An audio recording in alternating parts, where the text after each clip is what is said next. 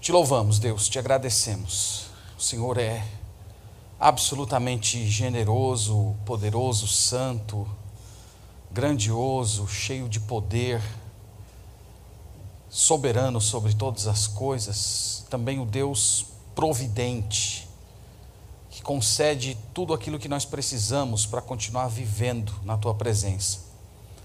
E dentre as coisas maravilhosas dessas bênçãos que nos chegam, nós temos a tua palavra, Senhor, que nos alimenta, que nos conforta, que nos admoesta, que nos ensina, que alimenta a nossa alma, que prepara o nosso coração para um dia encontrar contigo e hoje comunica a nós a santidade do nosso Salvador. Nós te agradecemos, Senhor, pela Escritura e suplicamos mais uma vez pelo grande milagre que só o Senhor pode fazer de torná-la real vívida, aplicável aos nossos corações. Faz isso, Senhor, para que o teu nome seja glorificado. É o que pedimos no nome de Jesus. Amém. Amém. Meus irmãos, nós vamos abrir a escritura em Josué capítulo 14. Então, por favor, abra aí a sagrada escritura no livro de Josué capítulo 14. A leitura que nós vamos fazer será do verso 6 ao verso 15.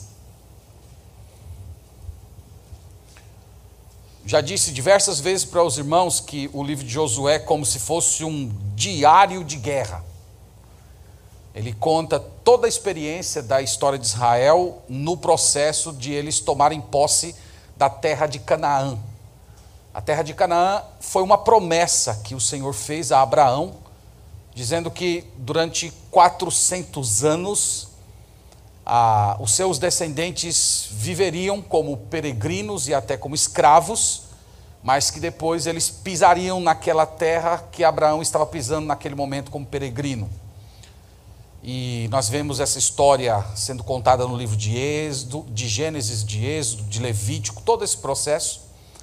E no livro de Números, nós vemos o povo de Israel chegando nas, nas proximidades da terra prometida. No livro de Deuteronômio, nós temos os últimos discursos de Moisés para a nova geração, e no livro de Josué, nós temos a história de como eles entraram na terra de Canaã e se apossaram daquela promessa que Deus havia feito a Abraão. Então eu falei para os irmãos que esse livro, ele é um livro que ilustra a vida cristã. Do mesmo jeito que nós enfrentamos muitos desafios e dificuldades, o povo de Israel também teve que enfrentar muitas dificuldades para poder se apossar daquilo que Deus havia prometido para ele. Então, nesse sentido, esse livro é um livro de, de vida cristã. Hoje, irmãos, eu quero usar essa passagem que está do verso 6 até o final do capítulo, que é a, a história de Caleb com a cidade de Hebron para ilustrar para os irmãos o fato de que nós devemos orar e nos apossar das promessas de Deus. As promessas de Deus, irmãos, elas nos chegam por meio de um relacionamento. Isto é, Deus promete algo para nós e ao mesmo tempo ele nos concede graça para nós realizarmos aquilo que ele quer que nós realizemos. E nós vamos lá, realizamos e no final a glória não é nossa, a glória é toda do Senhor.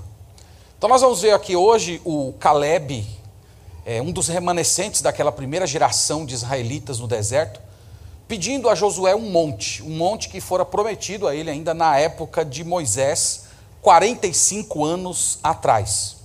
Ele esperou o tempo certo, ele foi até Josué e ele pediu, no bom sentido da palavra, ele reivindicou aquele, aquele monte confiando que Deus daria poder e condições para que ele se apossasse daquela promessa que foi feita a ele 45 anos atrás. Então é nesse sentido que eu estou falando que as promessas de Deus chegam num contexto de relacionamento. Deus nos promete, mas nós precisamos ir lá e fazer o que ele quer que nós façamos. Uma curiosidade sobre esse local que, que ele iria tomar é que era a principal morada dos anaquins. Os anaquins eram gigantes que moravam na terra prometida, que havia afugentado aquela primeira geração nos 45 nos primeiros anos é, quando eles chegaram naquela primeira ocasião na cidade de Cades Barneia, e os espias entraram lá e voltaram, e eles tiveram medo e colocaram medo no povo de Israel. Então o, o Caleb está reivindicando aquela região que era habitada, na sua maioria, por gigantes, tá? Então, nós vamos ver isso como uma ilustração da vida cristã. A ideia simples é essa, irmãos, que Deus nos promete, mas nós temos que lutar para obter aquilo que Deus nos prometeu. E nós lutamos com o poder que vem de Deus, e no final a glória pertence completamente ao Senhor. Então, em linhas gerais, é isso que nós vamos ver hoje. Mas antes da gente entrar aqui no texto, acharam, acharam o mapa aí que eu solicitei, meus irmãos? Tem um mapa aí? Coloca o mapa, por favor, só para eu mostrar para vocês aqui onde é que nós estamos concentrando a nossa a nossa meditação, tá? Então, tem o o, eu falei, nós, nós olhamos, irmãos, do, do primeiro capítulo até o capítulo 11. Nós viemos semana após semana passando capítulo por capítulo. E hoje nós estamos indo para o capítulo 14. Porque que nós pulamos os capítulos, os capítulos subsequentes. Então eu vou tentar mostrar para os irmãos aqui no mapa, se esse marcador aqui me ajudar, evidentemente. Parece que ele não coopera comigo. Sempre existe isso, irmãos. Quando a gente está publicamente, sempre tem uma resistência assim aqui. aqui. Então, eu, o que, é que nós vimos até agora, irmãos? Ó, nós falamos que o povo de Israel, eles vieram aqui do, do, dessa região que é chamada de Transjordânia, que está do lado de cá do Rio Jordão, o Rio Jordão está aqui. Eles chegam até as margens da terra prometida, aqui eles atravessam o mar a seco, nós vimos isso. Logo depois eles param na cidade de Jericó. Na cidade de Jericó tem a queda do muro da cidade, nós vimos isso. Logo depois eles vão para Ai, e quando chegam em Ai tem aquele problema com Acã, que os irmãos lembram, que o Acã guardou lá o, o que não podia guardar, tomou despojos é, proibidos por Deus, e por causa disso eles levaram uma surra na cidade de Ai. Logo depois eles se arrependem, tratam do pecado, eles conquistam essa cidade. E então os gibeonitas, lembra que eles se disfarçaram lá de povos que estavam vindo de longe e fizeram um acordo com eles. Então eles chegaram aqui nessa região. E aí formou-se uma confederação de reis do sul da terra prometida para lutar contra Israel. Essa confederação foi encabeçada por um homem chamado Quem falou? Aí Adonizedek, esse aqui, ó, ele, ele liderou uma confederação de reis para lutar contra Israel. Então Josué foi e venceu, que foi aquela ocasião que o sol parou, pedras caíram do céu, nós vimos isso.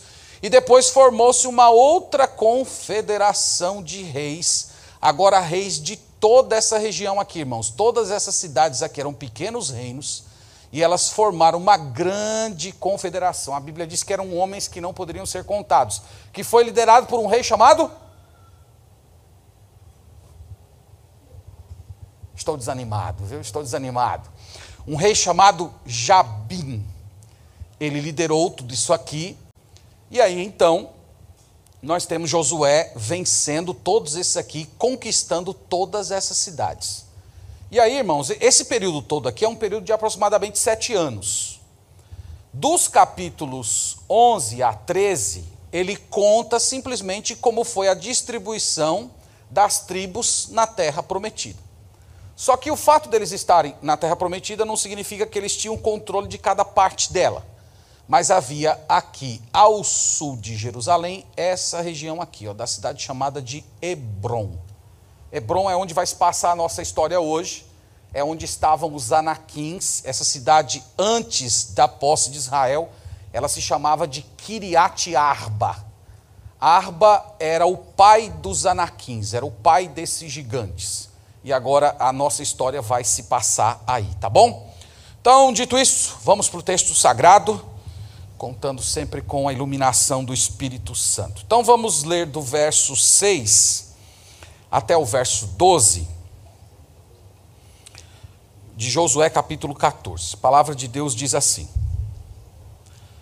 Chegaram os filhos de Judá a Josué em Gilgal, e Caleb, filho de Jefoné, o queneu, lhe disse: Tu sabes o que o Senhor falou a Moisés, homem de Deus, em Cades Barneia, a respeito de mim e de ti. Tinha eu 40 anos quando Moisés, servo do Senhor, me enviou de Cades Barneia para espiar a terra. E eu lhe relatei como sentia no coração. Mas meus irmãos que subiram comigo desesperaram o povo. Eu, porém, perseverei em seguir o Senhor meu Deus. Então Moisés, naquele dia, jurou, dizendo: Certamente a terra em que puseste o pé será tua e de teus filhos, em herança perpetuamente, pois perseveraste em seguir o Senhor meu Deus. Eis agora o Senhor me conservou em vida, como prometeu. 45 anos há desde que o Senhor falou essa palavra a Moisés, andando Israel ainda no deserto. E já agora sou de 85 anos. Estou forte, ainda hoje como no dia em que Moisés me enviou. Qual era a minha força naquele dia, tal ainda agora para o combate, tanto para sair a ele como para voltar. Agora, pois, dá-me esse monte de que o Senhor falou naquele dia. Pois naquele dia ouviste que lá estavam os anaquins e grandes e fortes cidades. O Senhor, porventura, será comigo para os desapossar, como prometeu. Pensa num cabra macho, não é não? Você lê esse texto, só homem valente, né? Precisa de homem. Está precisando de homem desse. Está precisando de uns calebes aqui na nossa geração hoje. Então, meus irmãos, é, Caleb se aproximou de Josué e lembrou um evento que havia acontecido 45 anos antes. Esse evento ele está registrado em Números capítulo 14. Naquela ocasião, Moisés escolheu 12 espias, enviou lá para espiar a terra prometida. Depois que eles voltaram desse processo de espionagem, eles desanimaram o povo. Disseram que as pessoas que moravam lá eram muito poderosas, disseram, disseram que os anaquins eram tão grandes que eles pareciam formigas perto deles. E apenas duas pessoas, o Josué, que está liderando Israel, e o Caleb, mencionado aqui nessa história, foram os únicos dois que chamaram o povo, repreenderam o povo, dizer: Nós temos que confiar no Senhor. O Senhor disse que daria para nós essa terra. O Senhor tem estado conosco todos os dias, Ele tem sido fiel. Nós já vencemos reis poderosíssimos. Então vamos lá, vamos invadir a terra e o Senhor vai nos dar a vitória. Mas, infelizmente, o povo de Israel desanimou e até quiseram apedrejar Moisés naquela ocasião, e um grupo até se juntou para querer voltar ao Egito. Foi um evento terrível. Mas naquela ocasião, Deus puniu o povo de Israel, dizendo que eles iam permanecer por causa da incredulidade 40 anos no deserto, mas fez essa promessa a Caleb. Então, deixa aí, por favor, o Josué marcado e vamos só ler essa promessa que está em Números capítulo 14. Olha aí, por gentileza. Números capítulo 14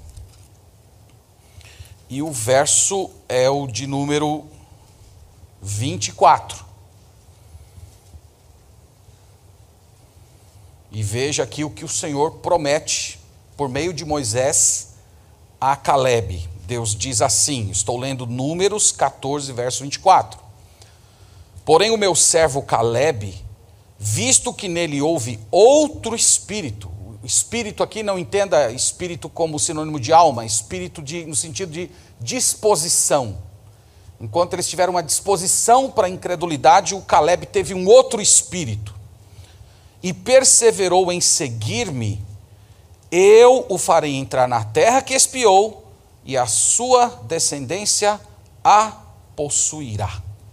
Então aqui está a promessa que, que o Senhor fez para ele: que ele ia pisar naquela terra que, que ele não ia ser como aquela primeira geração que ficaria morta no, no deserto. Como eu disse para os irmãos, a terra que ele reivindicou chamava-se Kiriat Arba, e é bem significativa porque era a terra onde os gigantes moravam. E justamente os gigantes que naquela primeira geração é, colocaram medo no povo de Israel. É bem interessante você tentar sondar um pouco da consciência do Caleb nisso, porque ele, aos 40 anos de idade, ele estava forte o suficiente para enfrentar os gigantes. E aqui ele está com 85 anos de idade, ele ainda está querendo brigar com os gigantes. Aqui é, faz 40 anos que eu estou esperando vocês para pegar vocês de jeito.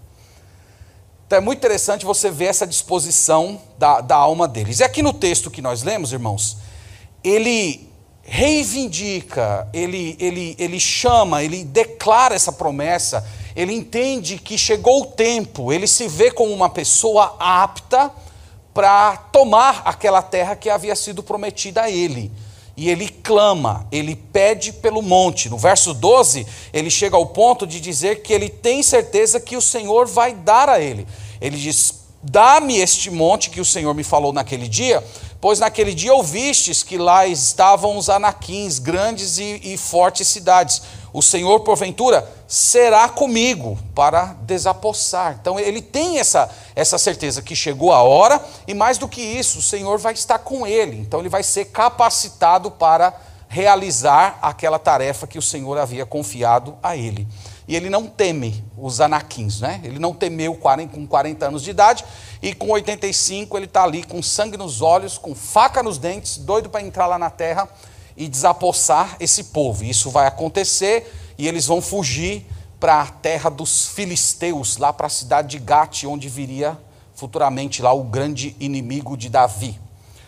Então, meus irmãos, do verso 13 a verso 15, Josué atende à solicitação do Caleb. Verso 13 diz assim: Josué o abençoou e deu a Caleb, filho de Jefoné, Hebron em herança. Hebron, as cidades ao sul de Jerusalém, nós acabamos de ver no mapa.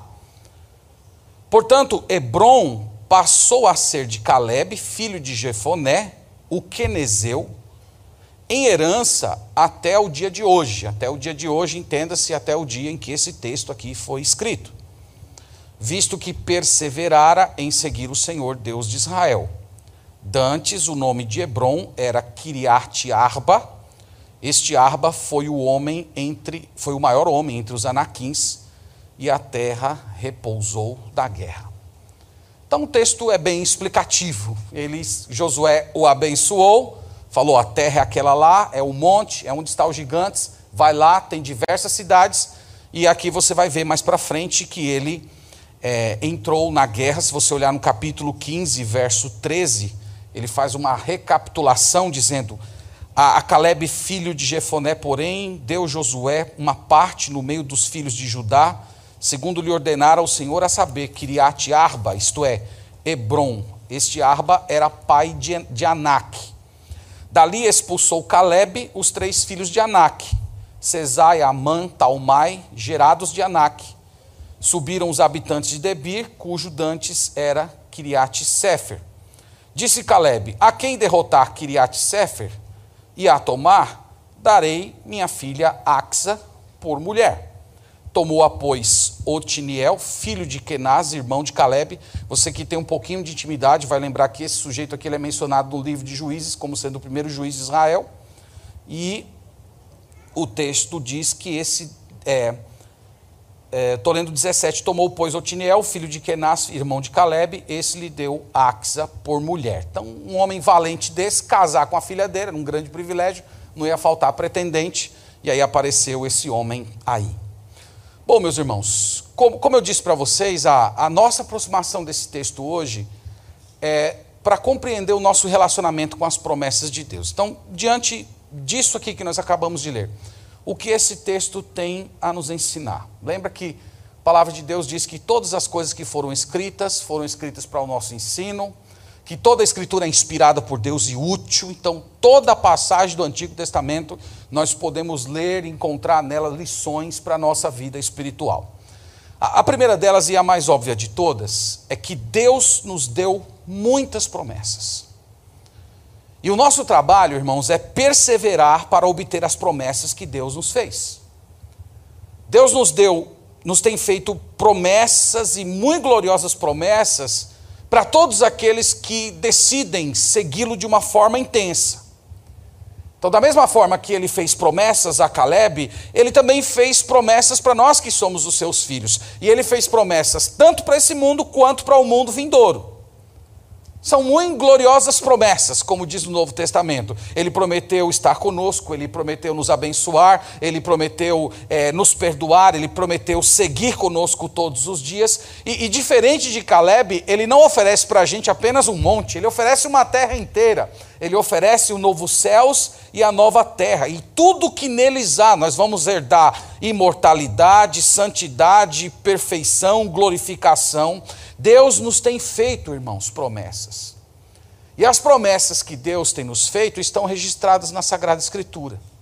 Olha comigo, por favor, 2 de Pedro, capítulo 1, só para a gente desenvolver um pouco mais esse ponto a respeito das promessas de Deus. A 2 de Pedro, capítulo 1, no versículo 3, veja o que a palavra de Deus diz a respeito das promessas de Deus aqui para nós. Então, a segunda de Pedro, capítulo 1, verso 3 diz: Visto como pelo seu divino poder nos têm sido doadas todas as coisas que conduzem à vida e à piedade, pelo conhecimento completo daquele que nos chamou para a sua própria glória e virtude, pelas quais nos têm sido doadas as suas preciosas e muito grandes promessas, para que por elas vos torneis coparticipantes da natureza divina, livrando-vos da corrupção das paixões que há no mundo. Irmãos, esse texto aqui, é é esse versículo 4, é um versículo tão profundo que, que, que, que falta categorias na gente para compreender tudo que está sendo dito aqui. Mas o texto está afirmando que Deus deu a nós muito gloriosas e preciosas promessas. E essas promessas, elas possuem um alvo, é nos fazer participantes da natureza divina. O que significa isso? Isso significa que através das promessas de Deus, nós vamos herdar perfeição, santidade e imortalidade, esses atributos que pertencem exclusivamente a Deus. Deus vai dividir isso conosco. Então, a, a intensidade, o significado final de, do que isso significa para nós, nós nem conseguimos entender hoje. Mas a palavra de Deus declara isso. Deus nos deu promessas gloriosas e nós vamos herdar elementos que fazem parte da natureza divina. Isso no futuro e no presente. O que as promessas de Deus nos fazem? Ele diz: livrando-nos da corrupção das paixões que há no mundo. Então, de um lado, nós temos promessas gloriosas para o nosso futuro e no presente nós temos a ação do Espírito Santo nos purificando de todo o pecado, de tudo aquilo que desagrada o nosso Deus. E o nosso relacionamento, irmãos, com o Senhor se dá através dessas promessas. Deus vem a nós, comunica aquilo que Ele vai fazer, nós acreditamos nisso, nós depositamos fé naquilo que Ele disse, e nós procuramos buscar essas promessas que nos foram feitas, e isso se torna a base do nosso relacionamento com Deus aqui. Eu não sei se você já parou para pensar isso, mas toda a sua realidade cristã, ela funciona em torno das promessas de Deus. A Bíblia diz que Deus vai te dar novos céus e nova terra. Como é que você sabe disso? Você sabe por duas razões. Primeiro, porque lhe foi prometido. Está registrado na Escritura. E em segundo lugar, o mais importante, você sabe disso porque o Espírito Santo de Deus testemunha no seu coração que isso é verdade. Você acredita que todas as vezes que você peca e ora ao Senhor pedindo perdão, o Senhor lhe perdoa. Por que você acredita nisso? Novamente, porque a palavra de Deus declara. Segundo, porque o Espírito Santo de Deus comunica ao seu coração o perdão que Cristo obteve para você na cruz.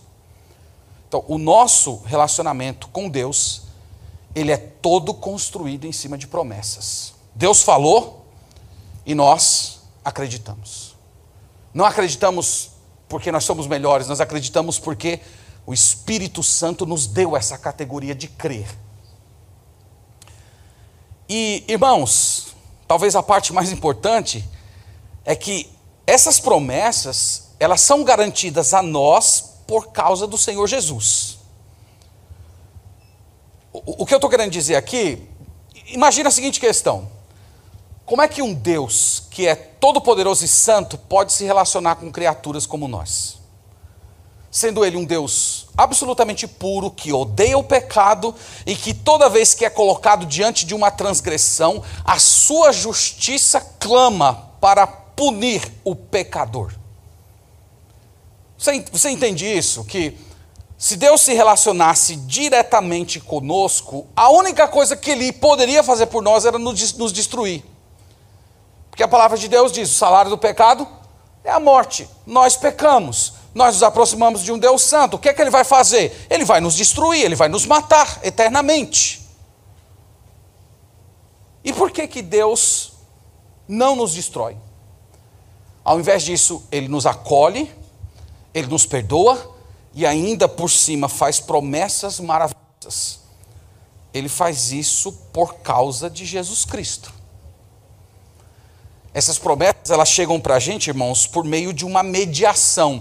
No Antigo Testamento, falamos na escola dominical hoje, essas, essa mediação ela estava presente nos sacrifícios e no ofício do profeta. Então, toda vez que um judeu piedoso derramava lá o sangue do animal, ele poderia se aproximar de Deus, ele podia pedir perdão, ele poderia restaurar sua comunhão com Deus e ele podia clamar pelas promessas do Senhor.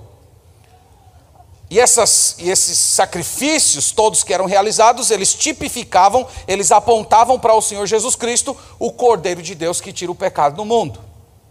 Só que para nós hoje é diferente, nós não temos mais animais. Então essas promessas de Deus, elas são baseadas nos méritos de Jesus.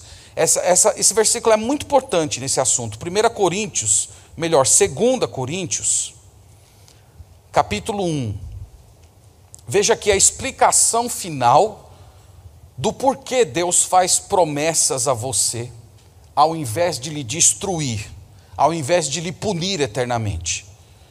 A segunda de Paulo aos Coríntios, capítulo 1, versículo 20, diz assim: Porque o Filho de Deus, Cristo Jesus, que foi por nosso intermédio anunciado entre vós, isto é, por mim e Silvano. Eu estou lendo 19, né? Perdão. O 20.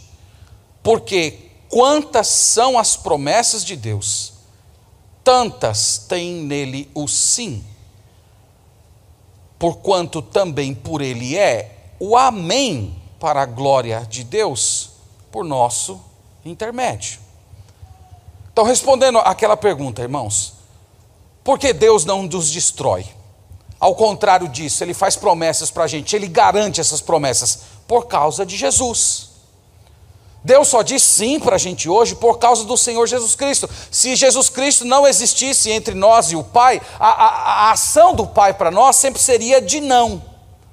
Então, todas as promessas de Cristo, todas as promessas de Deus chegam a nós através de Cristo. É por isso que Paulo chama ele de o Amém. Jesus Cristo é o assim seja. Jesus Cristo é a concordância do Pai de que todas as promessas que foram feitas a nós, de fato, irão se cumprir. Ele é o nosso mediador e é por causa dele que Deus sempre diz sim para a gente. É por isso que ele nunca vai nos abandonar. Então, meus irmãos, isso é, um, é, uma, é uma bênção para nós. Porque, primeiro, se fosse por causa do seu mérito, eu acho que em alguns momentos você ia ficar meio hesitante de pedir pelas promessas de Deus. Então, imagina assim, aquela semana que você foi um crente bem relapso, você quase não leu a Bíblia, você não orou, você se descuidou completamente ali da vida com Deus, e de repente acendeu em você aquela necessidade: eu, eu preciso buscar Deus, eu preciso do Senhor. Ou, ou imagina que você está passando por uma. entrou numa provação terrível e necessita de uma intervenção divina. Qual, qual é o primeiro pensamento que vem na minha cabeça? Eu acho que não vai ser bom eu orar, porque essa semana eu pisei muito na bola, quase não fiz devocional, faltei nos cultos, abandonei o curso de membro. Então eu acho que Deus não vai me atender. Então, se, se as promessas de Deus fossem fundamentadas no nosso mérito, nossa vida, nossa vida cristã ia ser essa bagunça. Mas é por causa de Jesus que Deus diz sim para a gente, até quando nós falhamos, até quando você não buscou a Deus como deveria aquela semana. Isso aqui, por favor, isso aqui não é uma licença para você pecar. Isso aqui é para formar, o, é formar o efeito oposto, é para formar um caráter de gratidão. E você saber que Deus te aceita, Deus te recebe, Deus sustenta as promessas dele, apesar de você. E isso faz com que você dobre o seu joelho e diga: Senhor, muito obrigado. Então, isso é um encorajamento para a gente, mas é também uma forma de produzir humildade.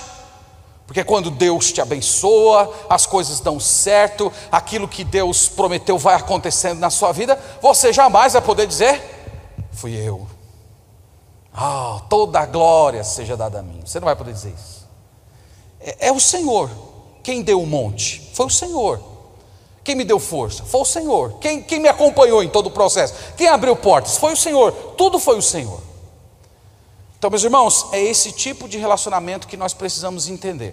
Nós precisamos entender que nós não nos realizamos, nós não nos relacionamos com o nosso Deus a partir do mérito. Se você começa a pensar que, que você se relaciona com Deus a partir daquilo que você faz, você está criando um ídolo, você não está se relacionando com o Deus da Sagrada Escritura. O Deus da Sagrada Escritura, ele simplesmente doa, e ele doa bondosamente. Mas nesse relacionamento, como dissemos, você é chamado a lutar, mas no final é tudo o Senhor. E o que o texto ensina aqui para a gente, irmãos, é que Deus quer que nós busquemos intensamente as promessas dEle. E que nós tenhamos, inclusive, paciência para herdar as promessas de Deus. Quantos anos Caleb teve que esperar? 45 anos. É pouca coisa? É uma vida. Ele teve que aguardar para herdar aquilo que o Senhor havia prometido a ele. Às vezes nós somos imediatistas. Nós clamamos por algo, pedimos algo e de repente aquilo não acontece, nós já começamos a desanimar, achando que Deus não está se importando com a gente, ou que nós fizemos uma coisa muito errada que deixou Deus aborrecido, e nós começamos a desanimar nas nossas orações. Caleb teve paciência. Para herdar as promessas de Deus, você tem que respeitar o tempo do Senhor. E por fim, irmãos, como é que nós devemos buscar as promessas de Deus? Primeiro, nós devemos buscar com fé e ousadia. Caleb chegou lá e disse: Dá-me esse monte. Dá-me esse monte. Eu quero esse monte aqui, esse aqui, onde estão os gigantes. Eu quero ir lá enfrentar os gigantes que eu queria ter enfrentado 45 anos atrás. Eu quero ir lá. Ele teve fé e ousadia. Irmãos, aqui ele está mostrando que ele tem desejo de receber aquilo. Porque afinal de contas, tem gente que pede mas parece que não quer. Você pede pela conversão do seu vizinho, mas você nunca deu um folheto evangelístico sequer para o seu vizinho. Sequer mandou o link da igreja lá para ele ouvir uma pregação. Então Caleb pediu com desejo. Ele não só falou, eu quero uma terra para eu morar. Não, eu quero ir lá e conquistar aquilo que o Senhor me prometeu. E às vezes, irmãos, a, a, prova de que no final das contas nós não queremos é essa: é que nós pedimos, mas não estamos dispostos a fazer nada. Então você dobra o seu joelho dizendo: Senhor, abençoa o meu casamento. Mas você está disposto a seguir os preceitos, os ensinamentos, os princípios que Deus deixou na Sua palavra sobre como um casamento cristão deve funcionar?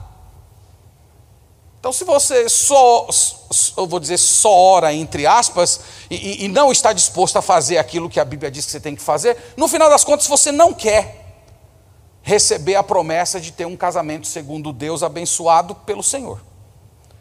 Então, como é que nós temos que pedir? Nós temos que pedir com fé, nós temos que pedir com ousadia, nós temos que pedir com disposição, nós temos que pedir com aquele interesse genuíno de ir atrás e fazer aquilo que Deus quer que nós façamos. Segundo, nós temos que pedir com humildade, com reverência, com respeito.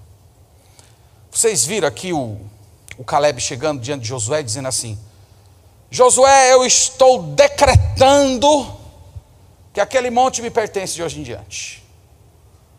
Eu estou determinando que aquela terra é minha. Ele não falou nada disso. Ele foi pedir me dá esse monte.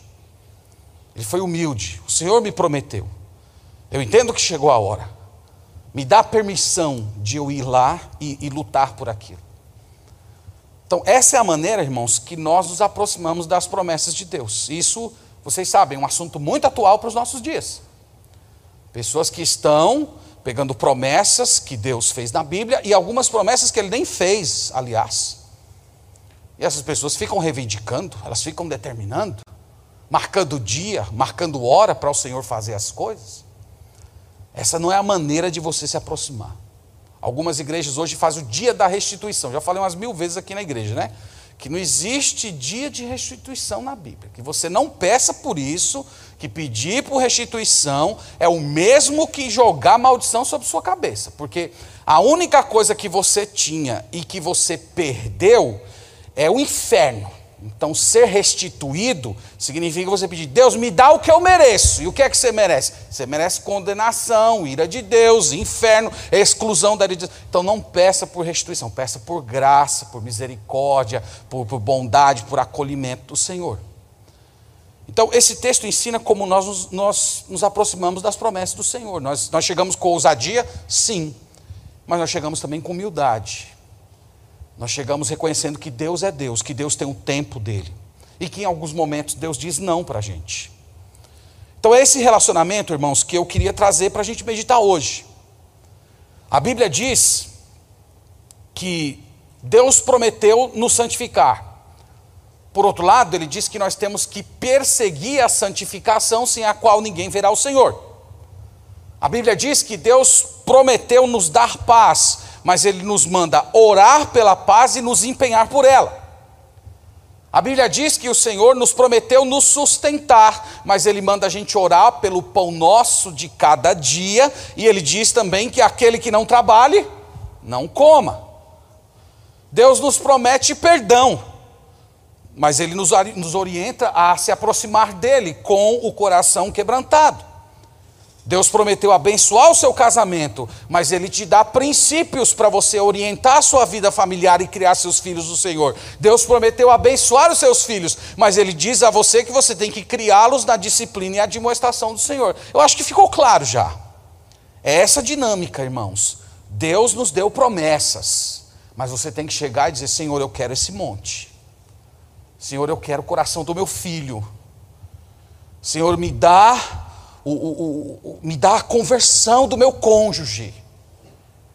E você clama, e você busca por aquilo, e se for necessário você batalhar em oração, e jejum, e, e, evangelismo, e exemplo, vigiando cada uma das suas palavras, até que chegue o dia de você colher a bênção do Senhor, você vai fazer.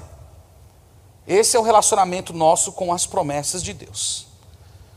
E a grande bênção aqui dessa história é que Deus nos ajuda a receber aquilo que ele prometeu. É, isso é bem interessante, irmãos, essa dinâmica no texto sagrado. De um lado, Deus dizendo, vai lutar. Só que quando você vai lutar, a força, com a, a força que você tem para lutar não é sua. E nós vimos Caleb dizendo isso no verso 12: Me dá um monte, e o Senhor será comigo para desapossar os anaquins.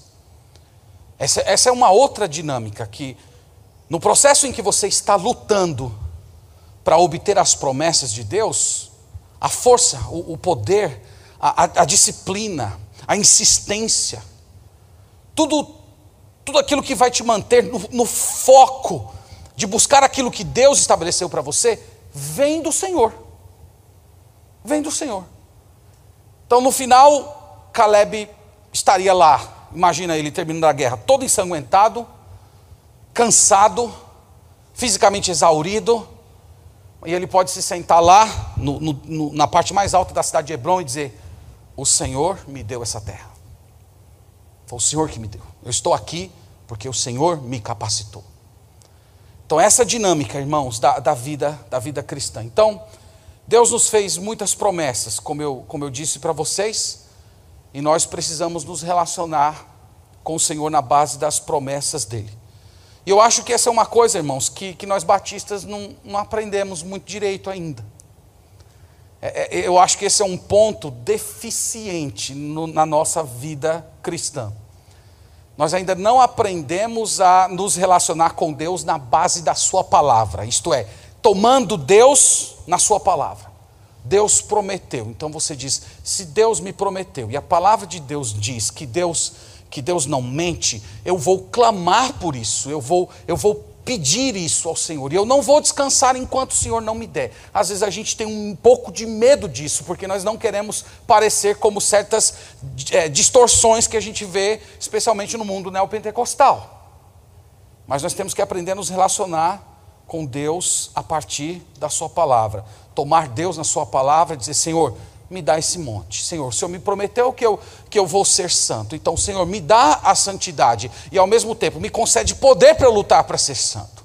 Senhor, o, o, o, o, Senhor prometeu estar comigo todos os dias. O Senhor, o Senhor me prometeu vitória sobre o mundo, a carne e o diabo. Então, me dá poder para eu lutar. E eu quero entrar nessa luta. E no final das contas, quando eu vencer tudo, a glória será somente do Senhor. Então, viva desse jeito. Isso é viver pela fé.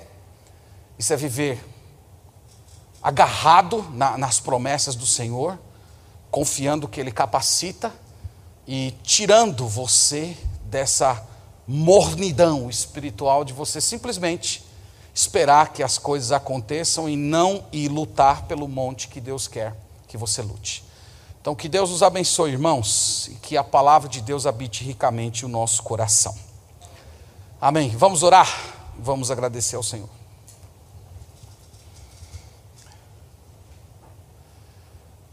Obrigado, Senhor. Te agradecemos, te louvamos, te bendizemos.